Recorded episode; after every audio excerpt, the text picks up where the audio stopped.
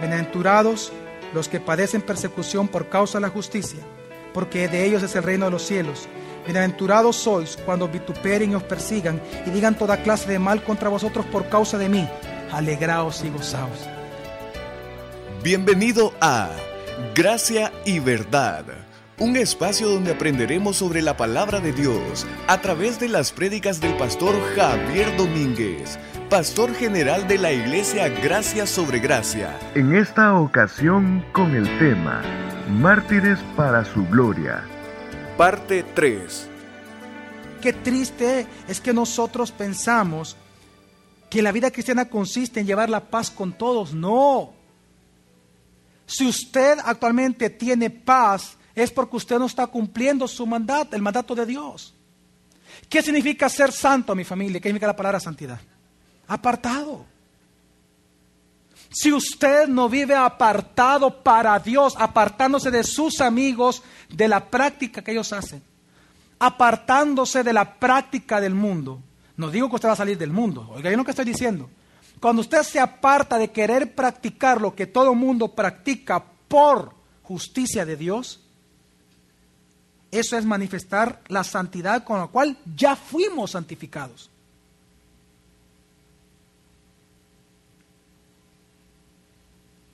Y es importante para nosotros comprender que eso es el llamado de Dios para el creyente, glorificar su nombre a costa de nuestra propia vida. Es que la persecución es una señal inequívoca de que somos cristianos. Si usted hasta la fecha no está siendo perseguido, pregúntese si en verdad es creyente. Hay tres tipos de persecución que usted va a recibir. Óigalo bien, no es una negociación, lo va a vivir. Desde ya se lo aviso. Cuando usted comience a vivir como un verdadero creyente, como un mártir de Cristo de verdad. Jesús dijo, primero persecución. ¿Sabe qué es eso? Esa palabra lo que significa específicamente es que la gente lo va a rechazar a usted, lo va a apartar del grupo social. Lo segundo es vituperio. Eh, vituperio se refiere específicamente a cuando la gente miente de usted. Vituperio es no solamente que la gente lo aparta de uno, sino, perdón, vituperio es que la gente comienza a hablar muy mal de usted. A mí no particular, ni el rechazo, ni que hablen mal de mí, me afecta mucho. Sí duele, pero no afecta mucho. Pero si el tercero, cuando dice el, versículo, hablar mal contra vosotros, ¿sabe qué refiere Jesús ahí específicamente? A la mentira. De las tres, para mí, el verdadero sufrimiento viene con la mentira. Ahora, ¿por qué le estoy diciendo esto? Porque el ser perseguido de esta manera, ¿sabe que provoca en mí? Un motivo de gozo. Porque yo le digo, Señor, ¿qué importa que sigan hablando estas personas de mí o que sigan haciendo cosas contra la iglesia o contra usted? ¿Qué importa, Señor? Si eso es lo único que está demostrando, que soy hijo tuyo, Señor. Y que grande es mi galardón en los cielos. ¿Por qué me voy a sentir mal entonces, mi familia? ¿Por qué? Es que miren, la persecución y el sufrimiento es un privilegio para nosotros los cristianos. Mire, Jesús, comenzando a predicar, ya cayó mal. Usted lea los inicios de los evangelios y se va a encontrar que Jesús tenía días nada más de estar predicando cuando ya comenzaron a quererlo empujar de una peña para botarlo y matarlo, despeñarlo querían. Es más, dice la palabra que Jesús se escabuía entre ellos, escapaba. ¿Usted se imagina a Jesús haciendo eso? Jesús pudiendo mandar a traer una legión de ángeles, porque no era ni la manera que tenía que morir, ni el tiempo de su muerte. Pero cuando llegó el tiempo de su muerte, dice la palabra que nadie a él lo tomó, sino que él mismo que se entregó a sí mismo, porque ya era el tiempo de su muerte. Quiero que entiendas que si a Jesús lo persiguieron, si Jesús siendo magnánimo, bondadoso, piadoso, misericordioso y amor, lo persiguieron, ¿cuánto más a nosotros? Si lo hicieron con los primeros creyentes, ¿por qué no con nosotros? ¿Sabe usted que algunos, usted sabe que algunos fueron torturados, otros que fueron, otros fueron quemados? Por ejemplo, Nerón. ¿Sabe que Nerón, en sus palacios, cuando él hacía las grandes fiestas, en sus jardines, afuera de sus palacios, ¿sabe cuál era la atracción de Nerón? Que él venía, agarraba a los cristianos vivos, les metían una estaca, los levantaban, les echaban brea y ellos ahí gritando de dolor y llenos de brea les prendían fuego y con eso iluminaban todos los jardines de las fiestas de Nerón. Con los cristianos. ¿Y todo por qué? ¿Porque ellos mataron a algún familiar de Nerón? No, por decir que Jesús es Señor. ¿Sabe usted qué hacía Nerón que era tan cruel con los cristianos? Que cuando él se encontraba con un cristiano, cuando lo apresaban, él escocía en sus propias pieles pieles de otros, pieles de animales salvajes.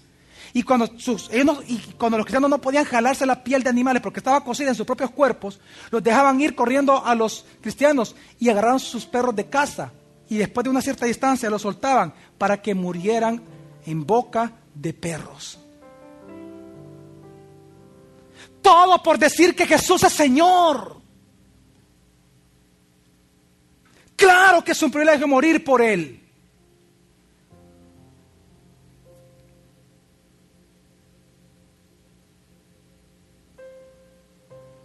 ¿Sabe que por cuanto Jesús dijo que hemos de comer y beber su sangre, se les acusaba falsamente a los cristianos de ser caníbales y por eso los apresaban y luego los mutilaban?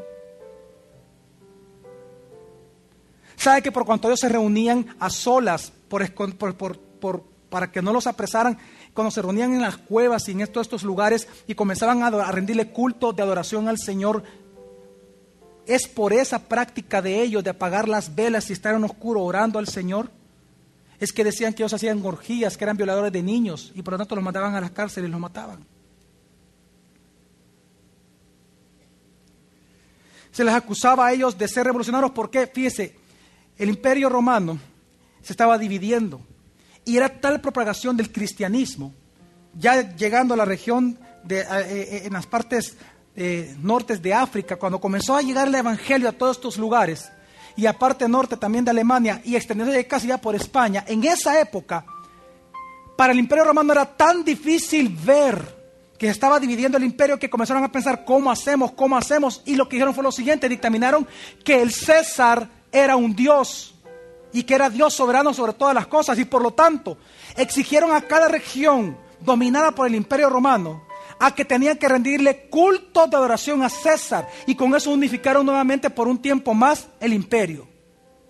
¿Por qué cuento esto? Por lo siguiente, porque lo que ellos exigieron es que cada uno de los, una vez al año, todos los miembros, todos los, los, los ciudadanos del imperio romano tenían que venir con incienso una vez al año a rendirle culto de oración a, la estatua de César. Y cuando ponían el incienso, ellos decían, César es el Señor.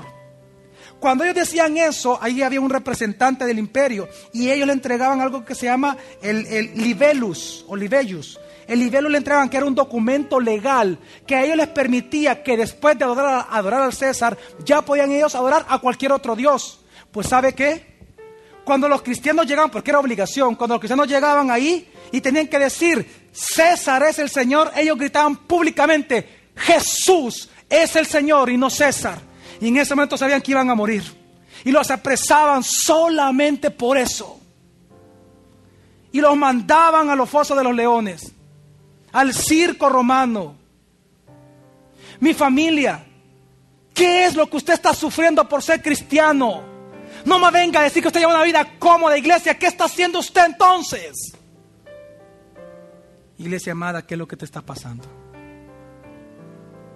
¿Por qué huyes a tu llamado a ser un mártir aquí en El Salvador? De que no te importe si la gente te va a rechazar en tu trabajo, en tu casa, en tu propia familia, aún en la iglesia, con tal de vivir para la gloria del Señor. ¿Qué te está pasando?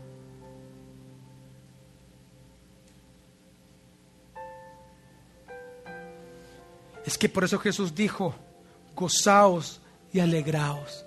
Cuando por causa mía os vituperen, digan mal contra vosotros y os persigan, porque grande es vuestro galardón en los cielos.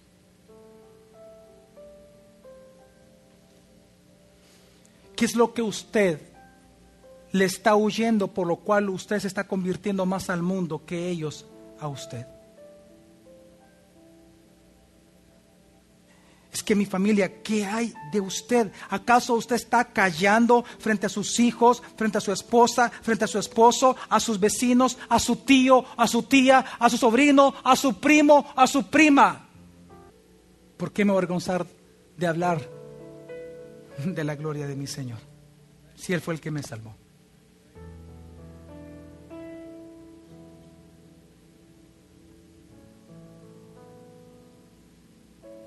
¿Sabe usted de qué? Jesús dijo en Juan capítulo 15, versículo 18 al 21, dice, si fuerais del mundo, el mundo amaría lo suyo. Pero como no sois del mundo, sino que yo os elegí de entre el mundo, por eso el mundo os aborrece. Acordaos de la palabra que yo os dije, un siervo no es mayor que su Señor. Si a mí me persiguieron, también a vosotros os perseguirán. Si guardaron mi palabra, también guardarán la vuestra. Pero esto os harán por causa de mi nombre, porque no han conocido al que me envió. Es que por eso digo Jesús, gozaos y alegraos. Es que es por ese gozo que viene de saber que somos hijos de Dios y que tenemos un galardón grande en los cielos. Es por ese gozo que específicamente el apóstol Pedro murió, la historia, murió boca abajo crucificado. Si usted comienza a ver la vida de cada uno de los apóstoles y discípulos de Jesús, todos o casi todos sufrieron en gran manera. Y eso que eran los discípulos de Jesús directos, los apóstoles. Pedro cuenta la historia, él fue muerto crucificado boca abajo. Pablo, después de estar preso en Roma, fue decapitado por Nerón, por mandato de Nerón. Jacob el justo, el hermano de Jesús, Santiago. Él fue echado desde el pináculo del templo y cuando cae en ese momento comienzan a pegarle, le pedrean y luego este, es matado a puro palo. ¿Todo por qué? Porque Jacob mató a alguien, no por decir que Jesús es el Señor y que el de Dios está sobre todo lugar.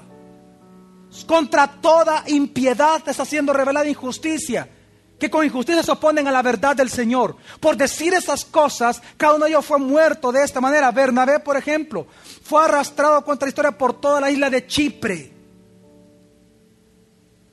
Y luego de fuera arrastrado, como no murió, fue quemado en la hoguera.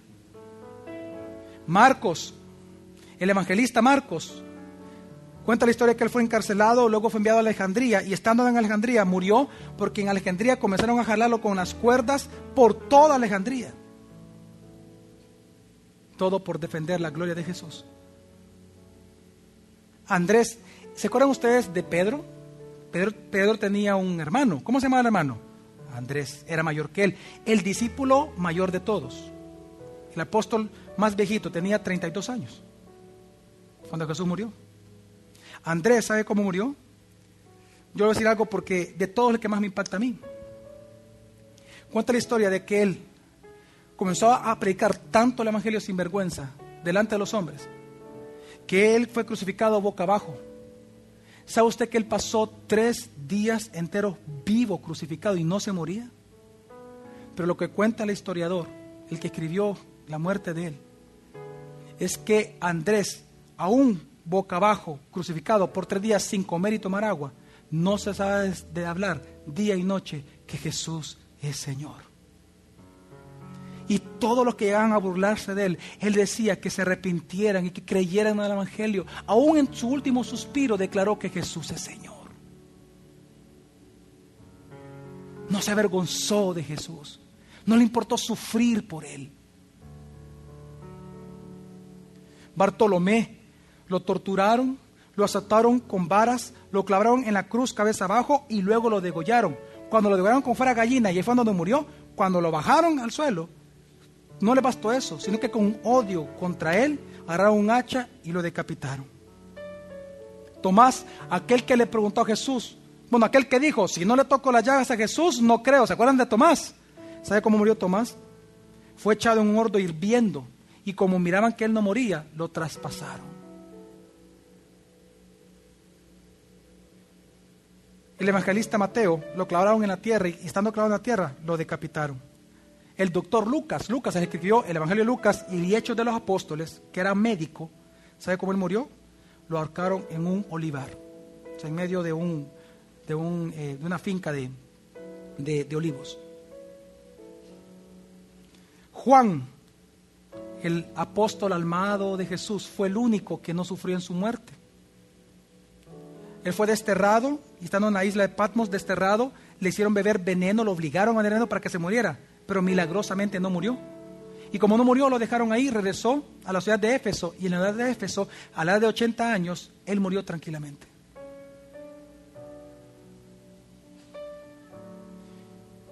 ¿Cuántos quieren ser felices?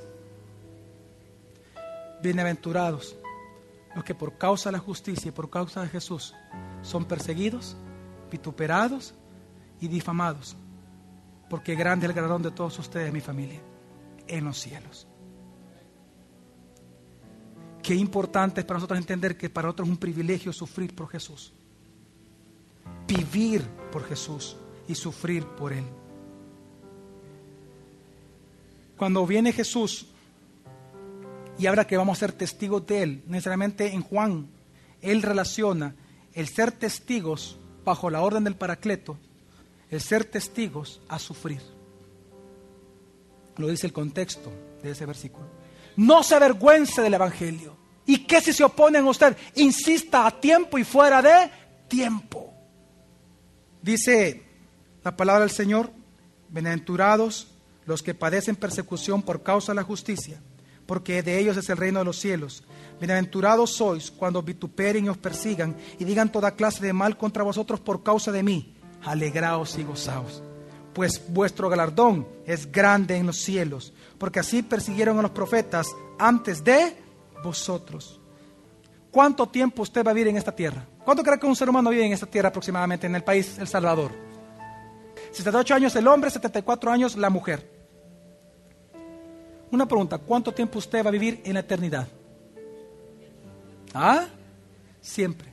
Entonces me pregunta la siguiente, ¿dónde usted está invirtiendo? ¿En este mundo o está haciendo tesoros en los cielos? Por eso Jesús dijo, hacer tesoros en los cielos, donde el orín no corrió ni el ladrón hurta. Haga tesoros en los cielos. No importa que los pierda en la tierra, haga tesoros en los cielos. La próxima semana continuaremos aprendiendo más sobre la palabra de Dios. Gracia y verdad con el pastor Javier Domínguez es una producción de la iglesia Gracia sobre Gracia. Puedes encontrar más recursos como este en nuestra página web, graciasobregracia.org.